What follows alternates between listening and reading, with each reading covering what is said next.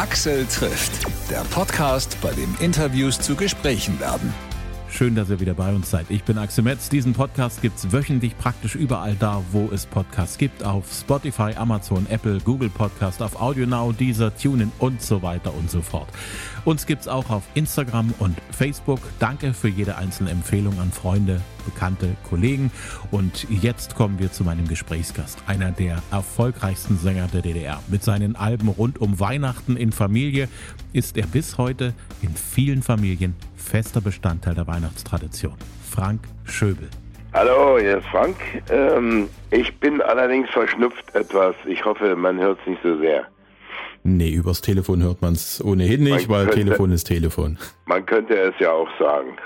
ja, ist ja auch in Ordnung. Man darf ja auch mal ein bisschen schnupfig sein oder ein bisschen ja, erkältet. Ja. Es ist hoffentlich nicht die Krankheit mit dem komischen großen Zeh. Nee, nee, es ist nicht einfach nur, es gibt auch noch ganz normal. Ich ja. habe ja eigentlich ein normales Buch erwartet. Heißt? Ein Buch, in dem halt die Geschichte irgendwie erzählt wird. Ich ja. habe äh, nach den ersten paar Seiten festgestellt, ja, das ist eigentlich ein 349 Seiten dickes Interview. Das längste Interview der Welt, ja. Das könnte ins Guinness Buch der Rekorde Eintritt halten. könnte es, ja. Warum dieses Frage-Antwort-Format? Ja, also ein ähm, Chef eines äh, einer Plattenfirma meinte zu mir, du hast ja mal ein Buch geschrieben, äh, 98, das ist jetzt schon 24 Jahre her. Und er hat noch gar nicht ausgesprochen, äh, ob ich ein neues schreibe. Da habe ich schon gesagt, nein. Und dann habe ich gedacht, naja, ich habe ja einen Button zu Hause, zweites Buch. Und dann habe ich überlegt, äh, ich hatte auch das längste Interview der Welt in, in der Mache und war so bei 200 Fragen und Antworten. Aber das druckt keiner. Das druckt keine Zeitung, weil sie sagen, nee, also wenn wir das drucken, ist unsere Zeitung voll. Das können wir nicht machen. Und dann habe ich gedacht, machst du mal was anderes, äh, weil auch für den eiligen Leser ist es immer möglich, äh, auszusteigen und wieder anzufangen. Äh, vorne ist ja auch, sind die ganzen Fragen, die, das sind ja 365 und für jeden Tag eine Frage sozusagen und für das Schaltjahr auch eine. So. Und da habe ich gedacht, ist mal was anderes, ist ungewöhnlich. Und ja, der Buchverlag hat gesagt, ist in Ordnung, das machen wir so. Das finde ich eine sehr coole Idee. Vor allen Dingen, weil man dieses Buch, und das habe ich am Wochenende festgestellt, perfekt mal kurz weglegen kann, wieder aufnehmen kann, auch mal genau. eine, wieder, wieder aufnehmen kann. Also man kann das sehr kurzweilig so als Lückenfüller für den Tag mit benutzen. Ja, richtig. Das Buch trägt den Titel Danke, liebe Freunde. Jetzt weiß ich nicht, äh, ob wir per Du oder per Sie sind. Ich habe immer ja, das Gefühl, du. die sagen alle Du zu mir. Ja. Das ist das Verrückte. Ich habe da vorneweg so in der Vorbereitung auf unser Gespräch überlegt, wie machen wir das am besten? Und von meinem Gefühl her war mir klar, Frank Schöbel, natürlich per Du. Das ist verrückt. Uns trennen so um die 30 Jahre vom yeah. Alter her. Und trotzdem habe ich den Impuls zu sagen, für den Frank Schöbel, natürlich ist der Perdu. Der ist ja ein Kumpeltyp und das bist du offensichtlich auch immer gewesen. Auch in den Augen der Menschen, die dich nur aus dem Fernsehen zum Beispiel kennen. Ja, die sprechen mich immer an, Frankie, was los? Und so, als wenn wir uns, ja, wir kennen uns schon ewig. Hm? hm. Die Menschen, äh, ich kenne das ja auch so ein bisschen aus dem Radio, wie soll man das sagen? Du, du bist ewig dabei gewesen, wenn die Menschen ihr Leben gelebt haben. Also ja. während die Leute ihr Leben gelebt haben. So ähnlich machen wir das ja im Radio auch. Also die Leute schalten früh ein, die Leute schalten tagsüber mal ein bisschen ein und die ja. Leute, die dort dann auf Sendung sind über Jahre, die gehören irgendwie mit zur Familie dazu. Und das ist dir ja offensichtlich auch passiert, ne?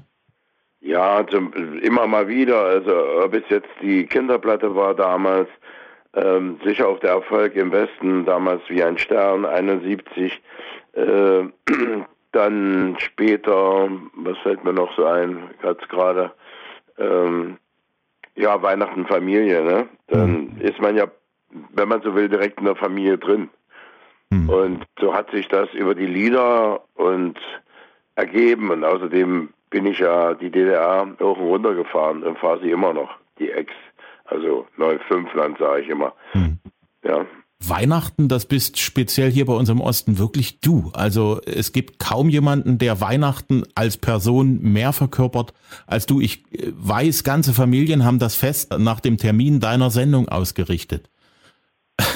Ja, das habe ich auch gehört. Äh, wir machen erst die Bescherung und dann essen wir und dann gucken wir deine Sendung.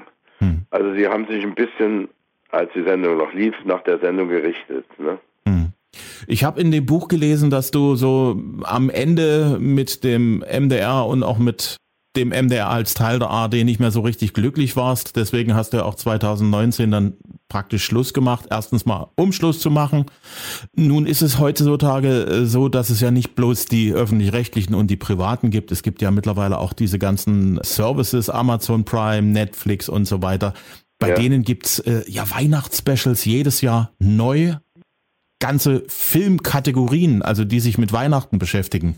Ja. Könntest du dir vorstellen, so dieses Weihnachten in Familie in, in Filmform oder als, als nochmal ein ganz, nochmal so, so als ganz großes Special zum Schluss? Ja, wenn da jemand, aber wenn jemand auf mich zukäme und sagte, lass uns das machen, dann würde ich mich hinsetzen und wir haben ja über 30 Sendungen gemacht, da ist so viel Material da. Es gibt ja auch ein Buch dazu, im letzten Jahr ist das erschienen. Äh, also so viel Material da, da brauchen wir bloß abtauchen und dann wird es gehen. Ich habe auch schon mal äh, Weihnachten fällt aus, also so eine Art Musical geschrieben und aber bis jetzt noch keinen gefunden, der das machen will. Vielleicht habe ich auch nicht genügend nachgelegt. Ja, naja. Heute, heutzutage ist ja Trommeln alles, ne? Ja. Mh, hm, Weil wenn es die Leute nicht wissen, können sie es nicht wissen. Ja. Wenn ich richtig überlege, meine erste Kindheitserinnerung an dich konkret, ja. wo ich also gemerkt habe, da gibt es jemanden, der singt Lieder und das ist Frank Schöbel. Das war Ja, der Fußball ist rund wie die Welt zur Fußballweltmeisterschaft. Und ich ja. habe das tatsächlich nur vor meinem geistigen Kinderauge, ja. wie dort diese Fußbälle aufgeklappt sind und da Richtig. bist mhm. du plötzlich dort aufgetaucht und hast dort Show gemacht. Wie hat sich das angefühlt, dort praktisch im Westen, da wo du erstmal gar nicht so richtig hin durftest, dann doch mal durftest, ja. äh, dann hattest du diesen großen Hit gehabt. Dann heißt es plötzlich zur Fußballweltmeisterschaft für die DDR singt Frank Schöbel. Wie hast du das erlebt, als dort dieser Fußball aufgeklappt ist? Naja, äh, überhaupt dahin zu dürfen, das war schon der Hammer. Das war ja für uns DDR-Bürger wie im Flug auf dem Mond. Äh, so, im Vorfeld äh, sollte eigentlich dort die 16 Mannschaften, die sich äh, qualifiziert haben, die Länder, die sich qualifiziert haben, die sollten jeweils einen Menschen schicken, der ähm, nicht unbedingt äh, Schlager oder sowas macht, sondern die wollten Folklore haben. Und da wir, so hat, haben die Genossen damals gesagt, kein, ein junger Staat sind und keine Folklore haben, so haben die gesagt, schickt mal Schöbel, der war gerade bei Wie ein Stern und so weiter drüben im Westen ein bisschen, bisschen bekannt. Und so ist das passiert. Und das war natürlich Wahnsinn. Dann habe ich äh, mit Gerhard Siepholz zusammen der Fußball ist rund wie die Welt geschrieben.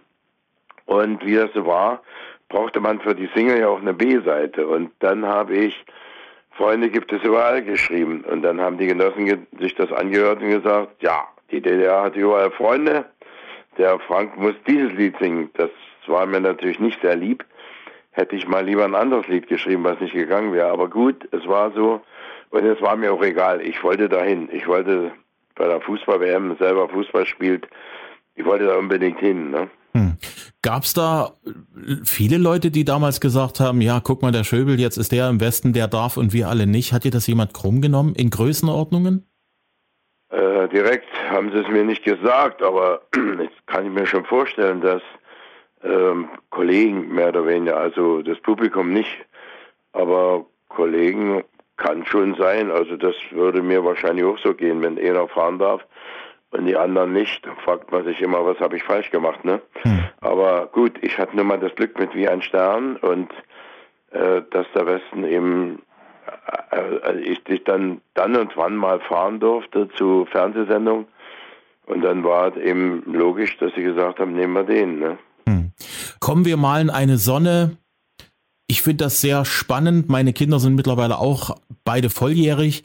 Für meine Frau und mich ist nie was anderes in Frage gekommen, äh, was so Kindermusik angeht, außer Traumzauberbaum und deine LP. Ja. Äh, heute gibt's ja Kindermusik und Kinder-CDs wie Sand am Meer.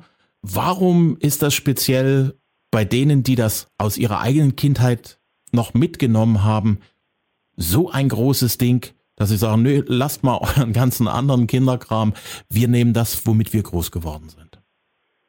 Ja, das kann ich natürlich selbst nicht beantworten, aber es ist so, wenn man, was man in der Jugend, in der Kindheit mitkriegt, mit der, mit der Muttermilch sozusagen, in diesem Fall die Musik, äh, das hält dann wahrscheinlich an und äh, da waren ja auch so Lieder drauf wie Ferien oder Geburtstag, äh, ein Geburtstagslied und, und, und. Ich habe ja damals mit Gisela Steinecker und Dieter Schneider als Texter, ich habe die Musik geschrieben, ähm, bin ich an die Schulen gegangen und habe zweite, dritte, vierte Klassen gefragt, die sollen zeichnen, was sie sich wünschen für Lieder. Und so ist es eigentlich auch mit den Kindern entstanden. Und dann habe ich wieder getestet und was durchfiel, haben wir weggelassen. Und ähm, ja, so ist das Stück entstanden. Und ich kann mir vorstellen, wie, wie schon gesagt, äh, wer das von Kindheithaus, äh, von Kindheit mitkriegt, der, bei dem hält das dann auch, ne? Hm.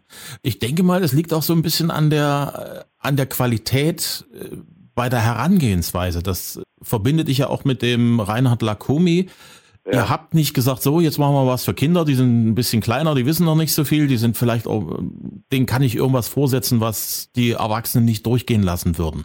Ihr habt ja im Prinzip die Kinder genauso ernst genommen wie eure Erwachsenenfans, ne?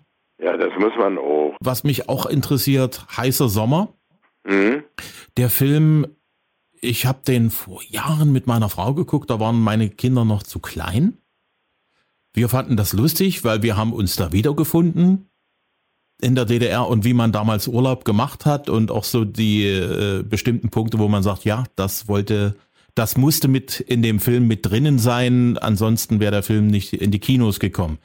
Meine Tochter hat sich das völlig unbeleckt angeguckt. Für mhm. die ist also DDR das, was im Geschichtsunterricht dran kam. Die fand das auch cool. Was ist deiner Meinung nach an dem Film dran, dass also die Leute generationsübergreifend daran Spaß haben können. Und ich habe es ja auch im Buch gelesen, Leute, die damals überhaupt nichts damit am Hut haben konnten, weil sie den Film nicht damals gekannt haben, gucken den sich auch an und haben Spaß dran. Ja, es äh, kam so eine Rückmeldung aus Köln.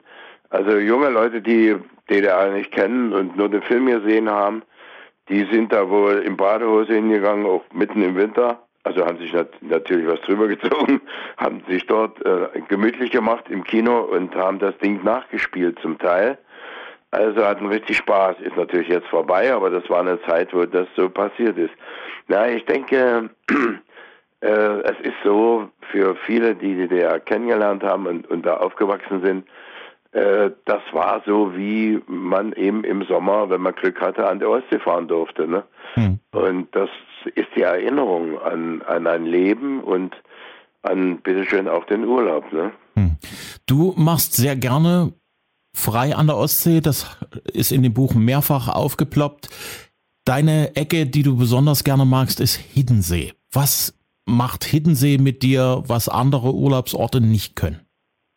Also nicht nur Hiddensee, ich fahre da relativ selten hin, aber das ist natürlich wunderschön, keine Autos und mit dem Fahrrad da rumrammeln und äh, da ist eben alles ein bisschen einfacher und das finde ich eigentlich schön. Äh, nicht hochgestochen, ja. Ich habe ja auch Dreher und andere, die also den ganzen Tag Alarm brauchen, die haben da keine Chance. Das ist ähm, richtig schön einfach noch dort. Hm. Hm. Welcher ist so dein Lieblingsplatz auf Hiddensee? Also wenn, dann Neuendorf. Hm? Warum? Weil es auch, da ist eigentlich nichts weiter. Ja, erstmal kenne ich da jemanden, wo ich unterkommen könnte. Und zum anderen ist das auch wieder so ganz einfach. Und das andere ist mir dann schon, ich will nicht sagen zu städtisch, aber da, da interessiert mich eben die Natur ne, dorthin. Das finde ich sehr schön dort. Hm. Rügen gleich nebenan, du hast dort heißer Sommer mitgedreht, du bist dort wirklich an den Kreidefelsen runtergelassen worden? Nee, nicht ganz. Äh, oben ein Stück, so zehn Meter und dann unten wieder die letzten 15 Meter wieder ne, abgerollt und so. So wie man das im Film macht. Das ist in der Tat verrückt, weil ja. Äh, ist ja eigentlich auch nicht ganz ungefährlich, weil da kann ja schnell mal was wegbrechen, wenn dort irgendwo ja. gerade so eine Stelle fällig ist, ne? Genau, das wissen wir jetzt. Damals haben wir gedacht, das hält, ne? Und davon sind wir ausgegangen. Hätte natürlich auch passieren können, dass was passiert, ja. Mhm. Wir hatten da so einen Baum, der wurde nachgebaut, der war nur fünf Meter hoch, also nur ein Stamm eigentlich damit er im Film eben als Baum irgendwie, ja, äh, sagen wir mal, gebraucht wurde. Den hatten sie über Nacht runtergeschmissen. da kam der nächste an, wollten drehen, zack, war der Baum weg. Hm. Also sowas passiert eben auch. Jo. Hast du Erinnerungen an die Insel Rügen konkret, was den Film angeht? Jetzt abseits der Kreidefelsen, wo du sagst, das war einer der besten Momente bei den ganzen Dreharbeiten. Kann ich so nicht sagen. Die, alle, alles war auch schön. Natürlich äh, die Tresine, mit der wir fahren konnten und dann auf dem Zug zu stehen und dann runterspringen. Es war ja unten Stroh, äh, so ein Meter Stroh aufgebaut, also so, dass man relativ weich fiel und das total herrlich, wenn man also noch höher abspringen kann und dann so zack in das Stroh rein. Das war schon irre. Vor allen Dingen auch irre. Normalerweise machen ja Stuntleute sowas, ne? Ja, aber gut, man durfte nicht daneben springen, ne? Mhm. Nicht schummeln, Liebling, äh, war auch einer, ein Film aus dieser Kategorie, äh, eine Komödie, leicht mit viel Musik drin. Warum gab es danach nicht mehr so richtig viel davon in der DDR? Lag das daran, ja. dass man wirklich immer so, wirklich auch linientreue Filme mit wichtigem Zeitgeschehen drehen musste? Ja, also ich habe das auch geschrieben in dem Buch. Ähm, es, es, es gab für so leichte Filme, sage ich mal, immer Dresche von der Presse und weiß ich wo. Und die Regisseure hatten dann irgendwann die Nase voll und haben gesagt, das machen wir nicht mehr. Wenn wir jetzt einen Antikriegsfilm machen oder irgendwas, dann kriegen wir eine Auszeichnung. Und bei, bei solchen Filmen immer nur Dresche und da haben wir keine Lust. Und außerdem war es natürlich immer so äh, gerade nicht schon mein Liebling. Ich habe das Buch dann mal gelesen, weil die in Schwed das nochmal als Musical gemacht haben. Und da war ich mit dabei äh, bei dem fünf, sechs Tagen äh, Brainstorming, sage ich mal. Und das Buch zu. Dann habe ich das alte Buch erstmal gelesen, wie das eigentlich mal war. Da waren noch ganz andere Sachen drin. Also so ein bisschen kabarettistische Sachen. Die müssten natürlich alle raus. Und dann war es eben nur ein netter Film. Ne? Hm. Hm. Du gehst auf Tour ein weiteres ja. Mal im ja. 60. Bühnenjahr. Du fängst in Leipzig an, die Tour, am 27. Richtig. November im Haus Leipzig. Das ja. ist ja im Prinzip auch ein Haus der Unterhaltungskunst, das dich dein Leben lang begleitet hat. Ja, ich habe da angefangen. 1962 am 1. April damals im Haus Leipzig mit der Band äh, Heinz Müller. Und ist ein, ich meine, ich glaube, ich denke, er hat es äh, bewusst gemacht, in Leipzig wieder anzufangen mit der Tour. Ne? Hm. Das ist ja praktisch wie ein Heimspiel für dich, wenn du nach Leipzig kommst. Ja, ich hoffe. Mhm. Trotz der vielen Jahre. Dresden kommt dann gleich als nächstes im Kulturpalast. Hast ja. du besondere Erinnerungen an, an Dresden, wo du sagst, ja, das ist ein Grund, weshalb ich besonders gerne nach Dresden komme? Ja, Dresden war früher immer die Hochburg für uns. Man kennt ja das Tal der Ahnungslosen praktisch und äh, wenn wir da auftauchten, war das immer toll. Das ist heute natürlich ein bisschen anders, ähm, weil jetzt natürlich alle internationalen Gäste da hinkommen, ist ja klar. Und äh, also äh, außerdem habe ich im Boulevardtheater in Dresden ja meine Frank Schöbes Story, so nennt sich die, äh, gemacht. Also und die ist immer sehr gut angekommen und die Dresdner sind einfach toll. Also deswegen freue ich mich auch sehr darauf. In Chemnitz bist du in einer Kirche am Nikolaustag. Ja. ja. Wird die Show dann anders aussehen als zum Beispiel im Kulturpalast? Nee, gar nicht. Äh, sicher wird Jesus dabei sein und alles, was man in der Kirche findet. Das hat, muss ich sagen, die Show besteht aus zwei Teilen. Deswegen heißt ja auch die Gala äh, zum 60. Bühnenjubiläum und zur Weihnachtszeit. Ähm, Im ersten Teil, ich bin gerade dabei und habe sie gerade geschrieben und alles kurz gefasst, werden ungefähr 30 Lieder sein, die mich von 62 bis heute begleitet haben und die Menschen natürlich auch. Es werden insgesamt wahrscheinlich 60 Lieder zum 60. sein. Natürlich alle nicht lang, das würde man nicht schaffen in knapp zweieinhalb Stunden. Ähm, und der zweite Teil wird weihnachtlich sein. Und deswegen passt das natürlich auch in eine Kirche. Ne? Du bist dann auch in Bad Elster, du bist in Coswig, Riesa, Hoyerswerda, Löbau. Was war für dich immer das Reizvollere? Richtig in die Pampa zu gehen, wo die Leute sagen, ja, zu uns kommen nicht so viele große Namen oder dann halt doch die großen Städte? Ja, äh, ich gehe gerne in die Pampa. Also, wenn man das mal so bezeichnen will, äh, weil da wird man wahrscheinlich genauso aufgenommen wie woanders. Also ich habe immer gute Erfahrungen gemacht damit. Hm? hm.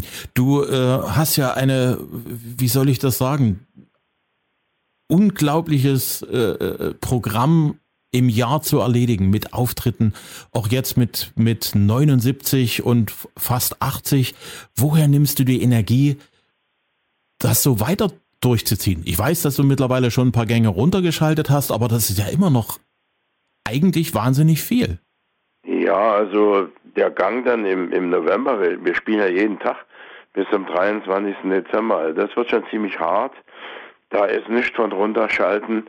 Äh, äh, wir, wir alle haben ja runterschalten müssen durch Corona. Ne? Hm. Äh, deswegen habe ich dann eben das Buch geschrieben, ein zweites Buch geschrieben, eine CD gemacht, äh, dann die Frank Schöffel Story geschrieben und so weiter. Also zum Glück äh, muss ich, bin ich nicht nur auf die ähm, äh, Konzerte angewiesen. Und aber auf der anderen Seite habe ich eine Band, die muss natürlich auch Geld verdienen. Also ich muss schon immer beides machen. Und ja, äh, was war die Frage nochmal genau? Die Frage ist, woher du die Energie nimmst. Ach so, ja, na, die ein bisschen im Sport. Also ich spiele ja immer noch Fußball und äh, dann gehe ich anschließend ins Fitnesscenter und Sauna und alles, was man eben so machen kann. Also das braucht man unbedingt, um die Spannkraft zu behalten. Und ansonsten eben aufzupassen, äh, dass man, wie man lebt. Und ähm, da gehört natürlich auch das Essen dazu. Und, und äh, ich trinke keinen Alkohol mehr. Ich habe das früher mal dann und wann gemacht, aber ein Bierchen oder so, aber das habe ich jetzt auch abgestellt. Äh, wir haben so eine schöne, wunderschöne Wasseranlage jetzt gekriegt, die also osmosemäßig äh, fast äh, ja das richtig sauberes Wasser nochmal aus dem Wasser, was wir ohnehin schon kriegen, macht. Und ich denke, das hilft dann auch, damit die Zellen mit die im, im ganzen Jahr durch äh, verschiedene Dinge belastet sind, dass das ausgespült wird und so. Also man muss rundum, das machen ja viele jetzt, äh, zusehen, dass man sein Leben so lebt, dass man ja, möglichst lange lebt, ne, wenn es mhm. geht. Mhm. Essen ist da natürlich auch immer ein, ein, ein wichtiges Ding, eine gesunde Ernährung. Was sind so die zwei, drei Eckpunkte in deiner Ernährung? Weil ganz ehrlich, wenn ich dich so in den letzten Jahren gesehen habe, ich habe immer gesagt, Hut ab.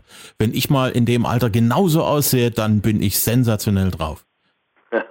Ja, also ich, ich kann eigentlich gar nicht dafür, weil das haben meine Eltern damals eingefädelt. Äh, offensichtlich gute Gene, das ist das eine. Das andere, wie ich schon sagte, aufpassen mit der Ernährung und ja auch äh, möglichst äh, na, mit dem Alkohol. Ne? Viele, ich habe da neulich einen, ich will jetzt nicht sagen wer, einen gesehen in, in der Werbung, den kannte ich von früher der, der hat dann ein Gesicht jetzt, also wie gesagt, da steht der Alkohol 100 Meter drin, ne, das siehst du richtig. Äh, also das ist so, so, so eine Sache, womit man seinen Körper eben fit halten kann. Außerdem äh, gehe ich dann dann und wann auch zu meiner Heilpraktikerin und da gibt es ja auch so schöne Sachen noch, die man ohnehin noch machen kann. Ne? Hm. Auf alle Fälle, also ich ziehe den Hut in jeder Hinsicht, weil äh, das eine klar sind die Gene, das andere ist natürlich auch der Lebenswandel. So ungefähr 50-50 ist das wohl, ne? Genau, genau, ja. ja. So kann man sagen. Hm? Ich habe dich live gesehen zum ersten Mal. Ich muss ganz ehrlich sagen, ich bin so ein bisschen Schlager-ignorant. Ja. ähm, ich habe dich zum ersten Mal gesehen, das war 1994 in Chemnitz. Ja. Da war, weiß ich nicht, irgendein Straßenbahnfest oder irgend sowas. Ah, ja, Straßenbahnfest gab's. Hm, richtig. Und ähm, ich habe da Sendung gehabt, danach hieß es, kommst doch mal kurz mit vorbei, das ist lustig hier. Ähm, dann bin ich halt nach der Sendung halt rübergefahren und da bist du gerade auf die Bühne gegangen und ich habe mich da hingesetzt und habe mir gedacht, Gott verdammt, ich Schlagerfuzzi hin und her, da oben steht jemand, der macht das mit äh, Elan, mit Überzeugung, hochprofessionell, also äh, du hast mich dort an der Stelle gekriegt, obwohl ich kein Schlagerfuzzi bin vom Geschmack her. Ja, äh, das habe ich dann und wann auch schon mal gehört. Und ich, ich muss aber auch sagen, in meinem Berufsausweis, den wir in der DDR ja machen mussten, steht auch nicht Schlagersänger, sondern Sänger. Und ein Saxophonist, der einen Schlager mal spielt, der ist ja deswegen auch kein Schlagersaxophonist.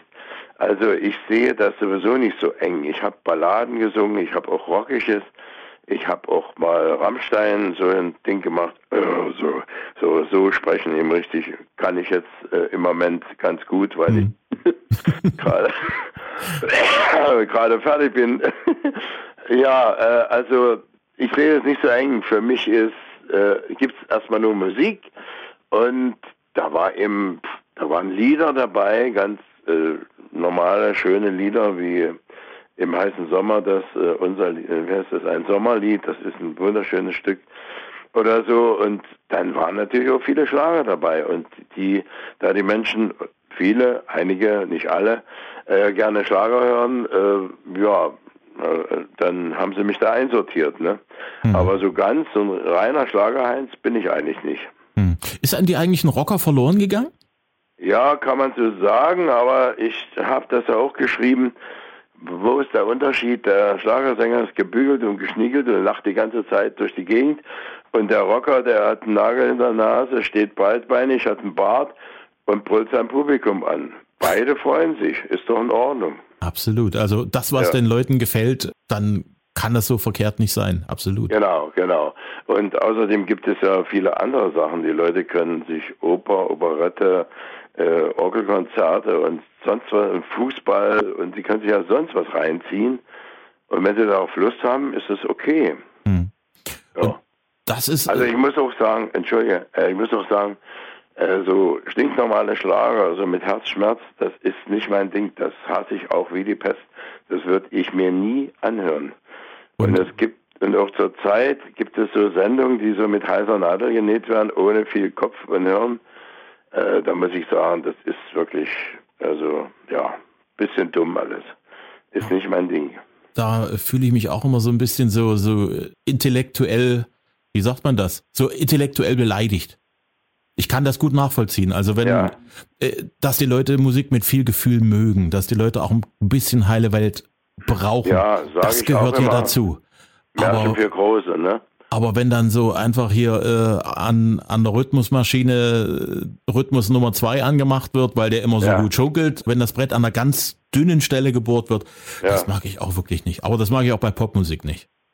Nee, das ist eigentlich egal, welche Musik, ne? Hm. Ich habe letztens diese Nummer, die Omega gesungen hat, die du auf Deutsch gemacht hast, in der Werbung gehört, instrumental, genau, schreib es mir in den Sand. In der Werbung gehört, ist dir das auch schon aufgefallen? Da wird jetzt Autowerbung damit gemacht. Aha, nee, habe ich noch nicht gehört. Hm.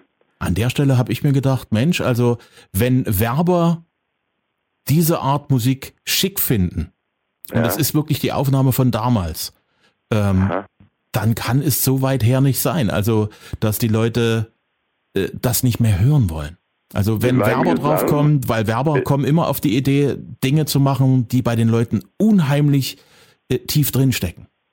Äh, mit meinem Gesang oder ist das? Das ist ganz instrumental. Ah, instrumental. Hm? nee, habe ich noch nicht gehört. Hm? Das ist irgendein französisches Auto. Ich habe es nicht ganz im Kopf jetzt. Ach so. Aha. Aber äh, das war auch so ein Moment in Vorbereitung auf unser Gespräch, musste ich daran denken. Ja, das ist eine schöne Nummer. Ne? Ist ja. ja leider nicht von mir, sondern aus Ungarn, aber wunderbar. Hm?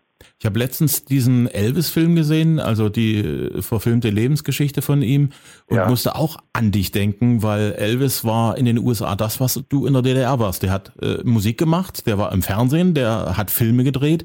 Das Einzige, ja. was Elvis nicht gemacht hat, was du gemacht hast, war Radio. Ah ja. Hm. Ähm, was hat für dich, als du aktiv Radio gemacht hast, das Radio so, so wichtig und gut für dich gemacht? Naja, ich habe darüber gar nicht so lange nachgedacht. Äh, es gab das Angebot, die erste Rocksendung zusammen Radio zu machen. Und das fand ich natürlich gut. Und da kam es ja auch die Frage von den Hörern, du singst so eine Schnulzen wie goldenen Augen und wie ein Stern willst du nicht mal was Vernünftiges singen, ne? Und dann habe ich ähm, Schreibe es mir in den Sand mir gewählt und so. Äh, das war so eine Sache. Aber ich muss sagen, ein Leben lang Radio, äh, das schlaucht ungeheuer. Also ich ziehe den Hut vor Leuten, die das machen, ne? vor mhm. Menschen wie du und anderen. Äh, muss ich wirklich sagen, das ist eine, eine Mühle. Ne? Auf jeden Fall, vor allen Dingen, weil ja. du kein Publikum hast, das vor deiner Nase ist. Richtig. Also das kann einen nervös machen. Ich komme gut damit zurecht, mir vorzustellen, ja. dass gerade Millionen Menschen am Radio hängen.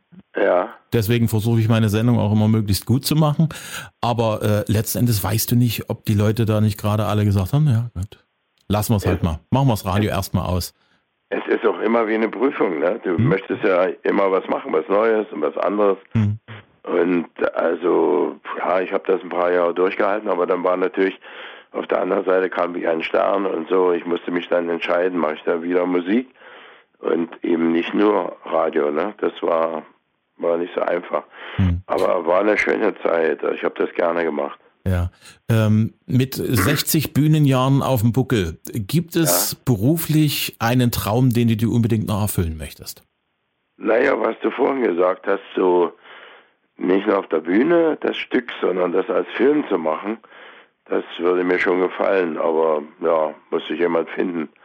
Weiß ich nicht. Muss sich jemand finden und ich hoffe mal, es findet sich auch jemand, weil wie gesagt, dadurch, dass es jede Menge Möglichkeiten gibt, auch verrückte Dinge zu machen, auch so Dinge zu machen, von denen niemand gedacht hätte, dass es jemals was wird.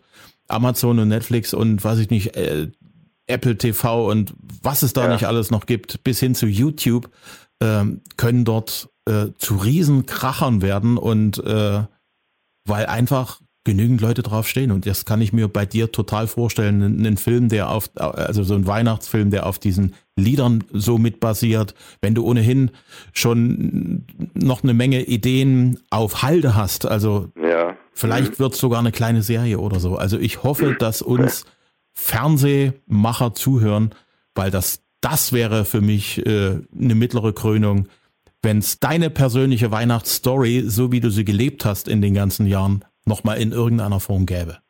Ja, das wäre schön, ja. Ich danke dir.